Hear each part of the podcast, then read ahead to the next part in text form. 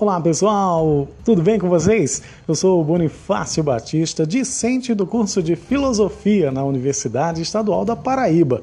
Olha só, vamos falar hoje sobre a origem da filosofia de forma bem básica, para você aprender e não mais esquecer, beleza? Então, a origem da filosofia remonta lá na Grécia Antiga, no início do século VI a.C.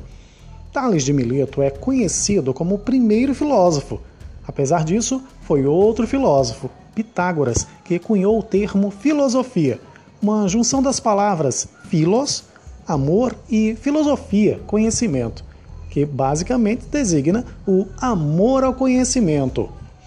Desde então, a filosofia é a atividade que se dedica a compreender, identificar e comunicar a realidade através dos conceitos lógico-racionais ela surgiu do abandono gradativo das explicações dadas pela mitologia através da desmistificação e a busca pelo conhecimento seguro.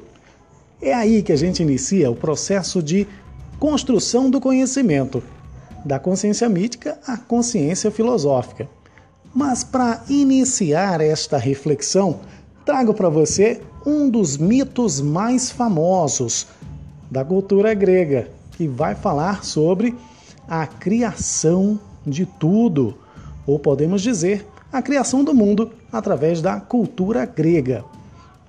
Toda mitologia explica como nasceu o mundo. Na mitologia grega não é diferente. O que deu início a tudo que conhecemos. Qual o princípio do universo? Então vamos nessa. Para os gregos, no início de tudo, só havia trevas habitadas por duas entidades primordiais: Erebo, a personificação da escuridão, e Nix, a própria noite. No meio do vazio original, só existiam duas dessas entidades irmãs, filhas do caos. E teria continuado assim se não fosse a sua separação, que resulta na divisão entre a Terra, Gaia, e o céu, Urano. Quando Nix e Erebo se separam, também nasce Eros, o deus do amor. Segundo o historiador Pierre Grimmel, é o amor que assegura a coesão do universo nascente. No princípio da existência, também para os gregos, havia o amor. Que bonito, não é não? Então, nessa construção inicial sobre o processo da consciência mítica para a consciência filosófica, saímos do básico, do conhecimento mítico.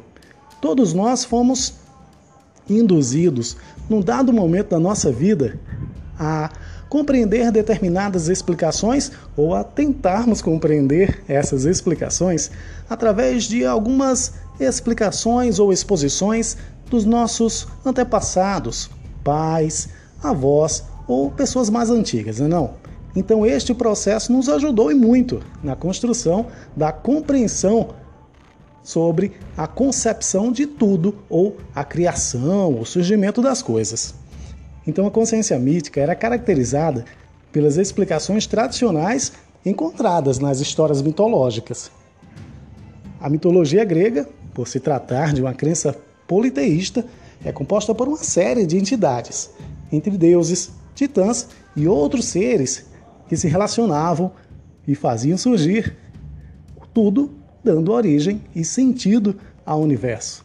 A partir daqui, a gente começa o nosso passo de reflexão no passeio da concepção da origem de tudo.